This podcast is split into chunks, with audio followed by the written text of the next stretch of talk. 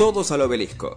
Un remate público de irreverencias. 480 mil dólares la base, 481, muchas gracias caballero, 481 mil dólares. 700 pesos.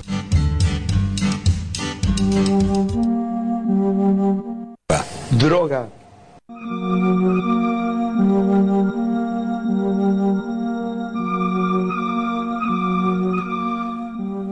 La música característica de este bloque lleno de misterio, esa frontera difusa entre el misterio y el terror, ¿no? Que cuando preguntas de qué va la película es de terror y te dicen, "Mm". y como sabes que está ahí, bueno, eso es inquietantes teorías. Así es. Descendemos hoy al sexto nivel de este iceberg de la música que estábamos repasando. Ya cada vez se pone más turbio y ya esa frontera se hace más pequeña entre el misterio y el terror. Y por qué no también lo inexplicable y bizarro. Cuestiones metafísicas nos golpean hoy. Hoy nos golpean cuestiones metafísicas, cuestiones existenciales y transustanciación. Hacia el final de la columna. Vos viste que recién hablábamos fuera del aire del oscuro que se puso el día como preludio a tu columna, a tus inquietantes teorías. Algo está pasando ahí. Algo está pasando. Eh, vamos a arrancar un poquito, si te parece, con distendidos. No con tanto terror, pero sí con Me gusta. mitología urbana y misterio que después se confirma y se hace realidad. Vamos a hablar de tres historias tengo hoy. La primera tiene que ver con una particular forma de consumir cocaína que tenía Rod Stewart. Bueno, tranquilo. Traemos a Rod Stewart porque el 4 de octubre se va a estar presentando en el estadio de Jeva. Volaron las entradas. Y en el marco de mm, este espectáculo, de este show, vamos a hablar de él. En los 70, Ron Wood integraba la banda de Rod Stewart y muy preocupado Ron por cómo quedaban sus fosas nasales, su tabique, por el consumo de cocaína. The Faces era la banda. The Faces. Bueno, esta preocupación llega a ambos y empiezan a investigar a ver cómo podían ingerir cocaína y llegan a la conclusión que la mejor forma era consumir cocaína por vía anal en forma de supositorios. Esto es lo que dijo la leyenda urbana desde los 70 hasta nuestros días, que Ron Wood y Rod Stewart consumían cocaína por vía de supositorios y que se la implantaban unos a otros, ¿sí? Porque es muy difícil autocolocarse el supositorio con cocaína. Ok. Este mito, para ustedes es verdad, es mentira, ¿qué opinan? Puede ser, puede, puede ser, no sé. Todo lo que vincula a un Rolling Stone es un gran signo de interrogación para mí. Bueno, les voy a contar que el mito fue confirmado en el año 2012 por el propio Rod Stewart en su autobiografía y voy a citar textual. Una vez Ronnie se asustó por... No Ronnie Arias, ¿eh?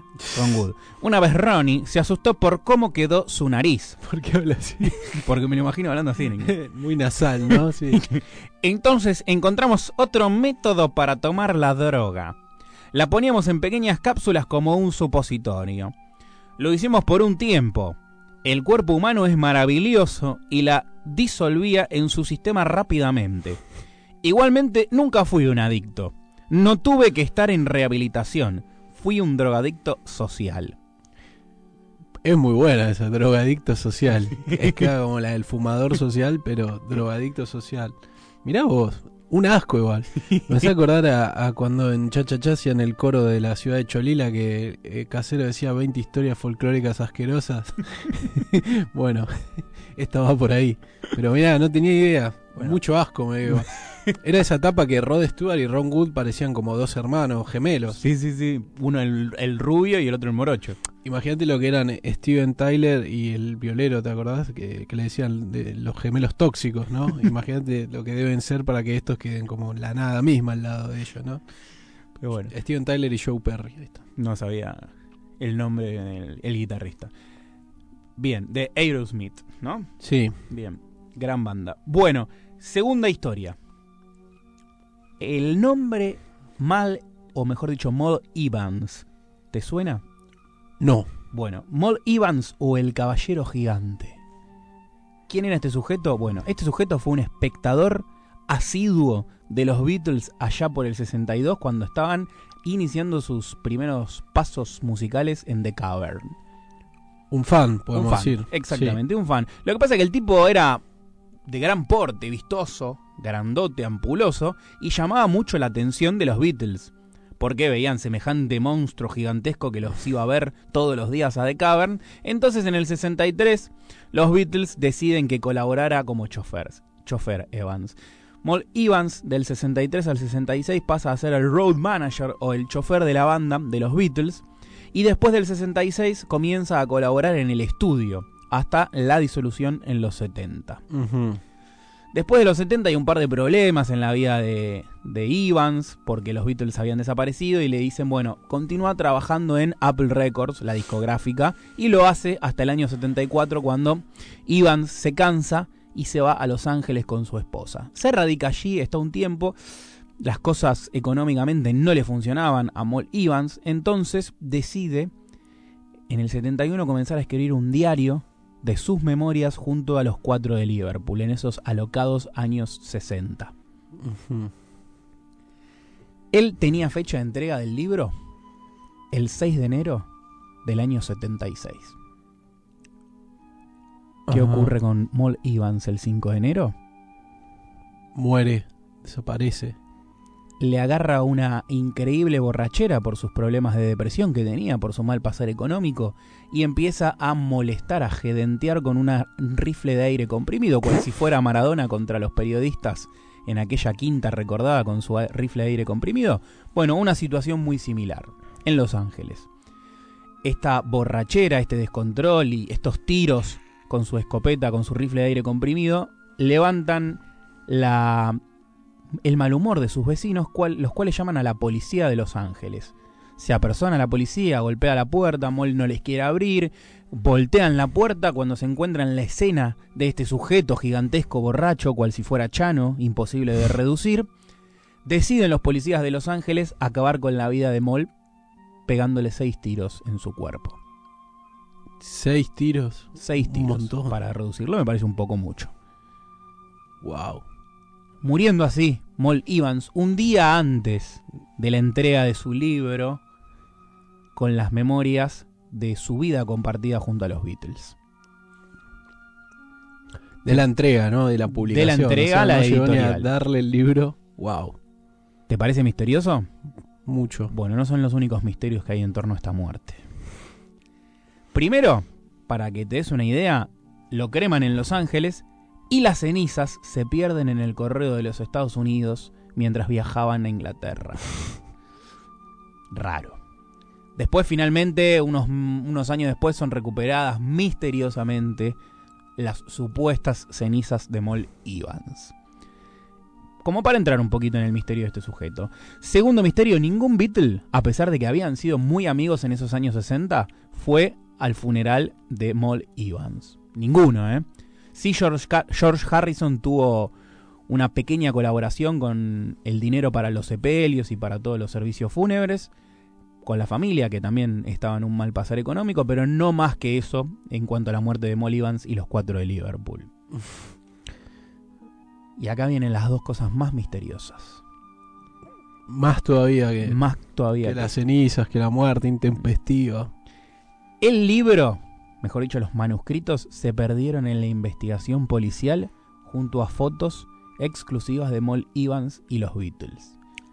Además, un maletín, un maletín también se perdió que tenía manuscritos que no iban a ser publicados, que iban a ser publicados en una segunda edición quizás, ampliando la historia que contaba en el libro original Moll Evans. Todo eso se perdió.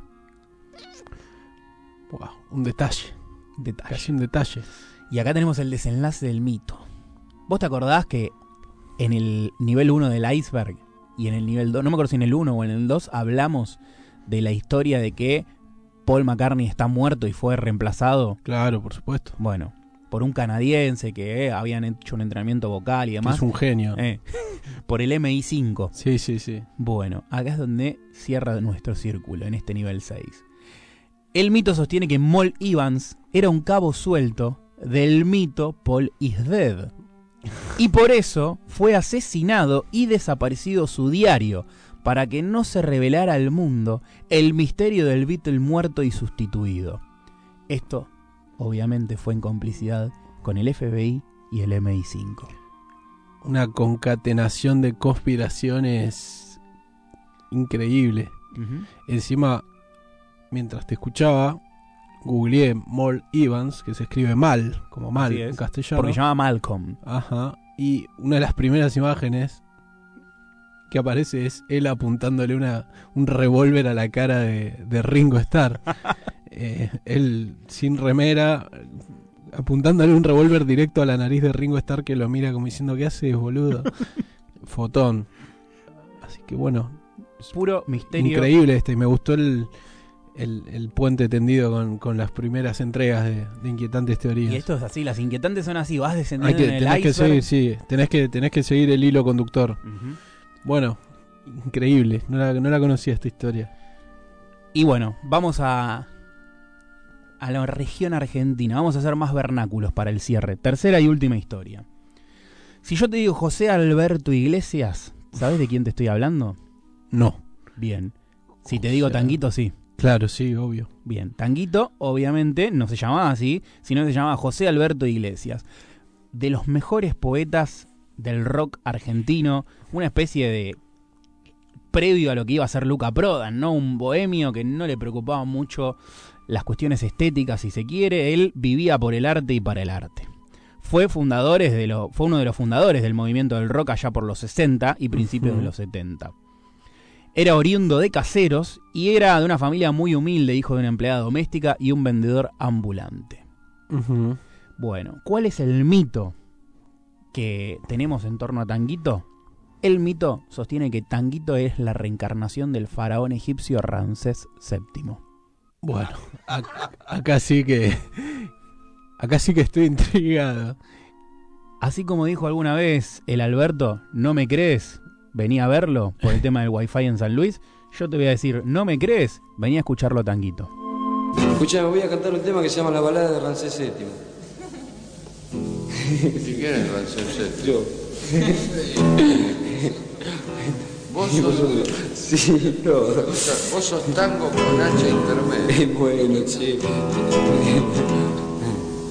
Es todo cantado con falsete, ¿no? Este, después entra una partecita y entra, el- entra el- el- la, la parte que viene así. ¿Qué? ¿Te parece? Bueno.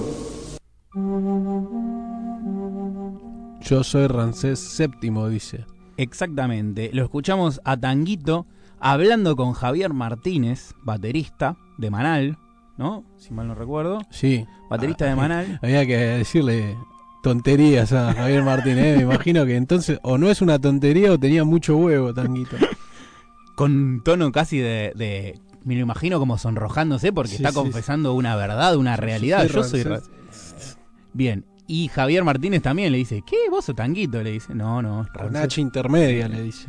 Bien, ese es el diálogo que tienen en la grabación, ¿sí? en el estudio de grabación, cuando iban a hacer una que- canción que se llama Balada para Ramsés VII. Bien, pero no es la única reencarnación que tiene este faraón egipcio. ¿No? No, reencarnó en Tanguito, pero también vamos a ver que reencarnó en otra persona. Lamentablemente, Tanguito falleció el 19 de mayo del 72 a los 20 26 años a causa de una más que dudosa muerte en el tren San Martín, más precisamente en Puente Pacífico. Él cae debajo de las vías, cae debajo del tren sobre las vías y es arrollado. A sus 26 años, ese 19 de mayo del 72, nos deja, muy confusa la muerte. Sus amigos, sus allegados aseguran que fue un asesinato, a pesar de que la causa no fue catalogada de esa manera. ¿Qué ocurre? Poco tiempo después, pocos días después, nace un personaje muy particular en Lugano. Decimos que Tanguito murió el 19 de mayo del 72 y el 28 de junio de ese mismo año nace en Lugano Cristian Pitti Álvarez. La teoría sostiene que el faraón Ra- Ramsés VII fue Tanguito y es hoy Cristian Pitti Álvarez. Vamos a escuchar una canción de Intoxicados que nos puede arrojar un poco de luz sobre este misterio.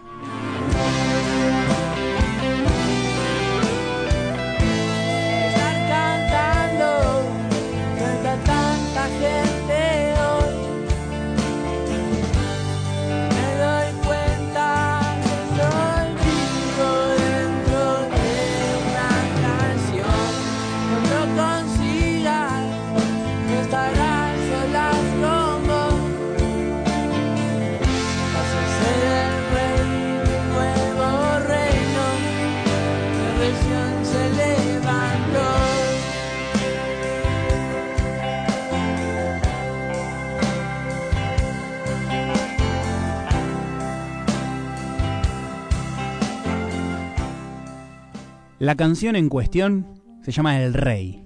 Es de Intoxicados del disco Buen Día, año 2001.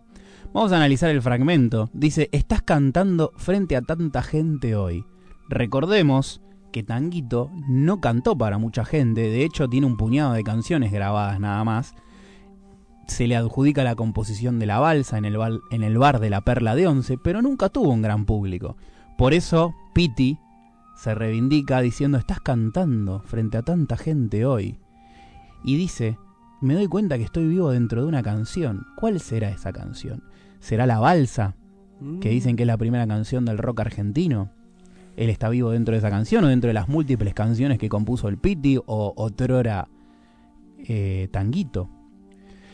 Y cierra la estrofa diciendo, vas a ser el rey de un nuevo reino que recién se levantó, porque fuiste Ramsés VII, rey de los egipcios, y hoy sos un nuevo rey frente a tanta gente cantando, Ramsés VII, el rey de nuestro rock.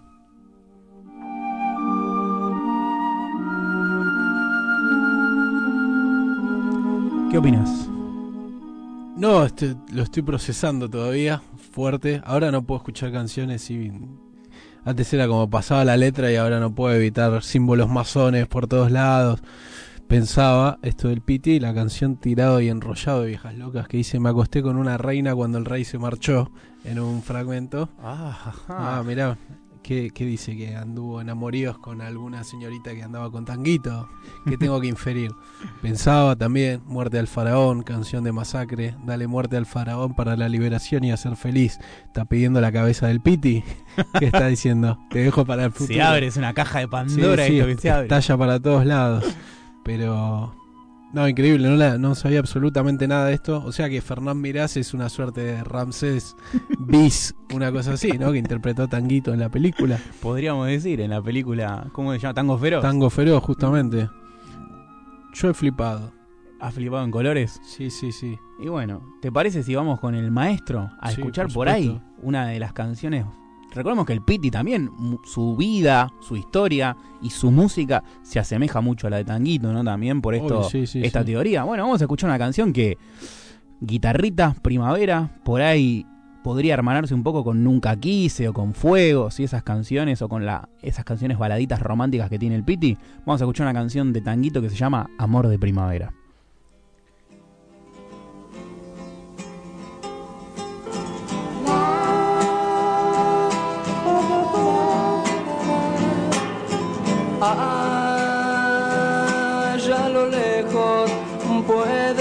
Escuchar a un amor de primavera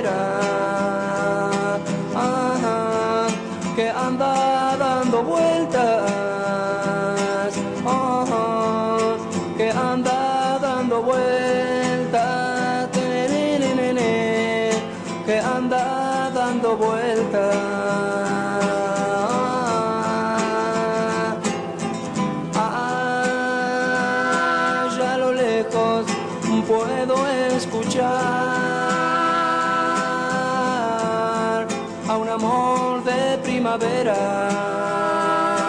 ah, que anda dando vueltas,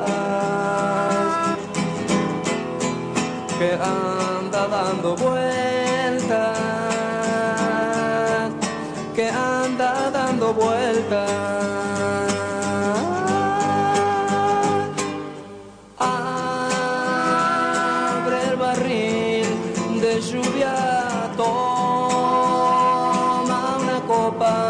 Y el hombre de cristal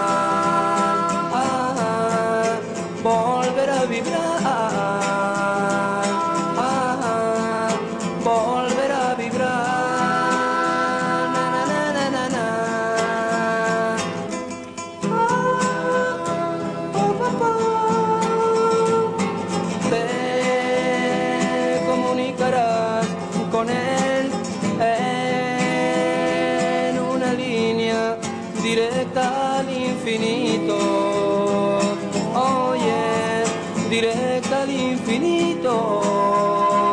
Oh, directa al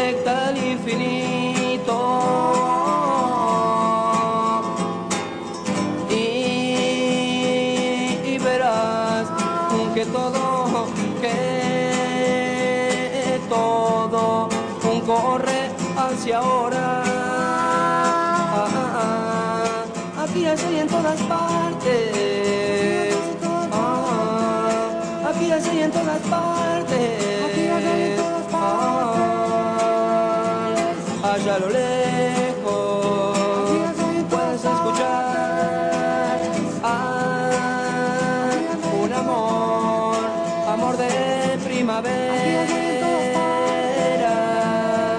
que anda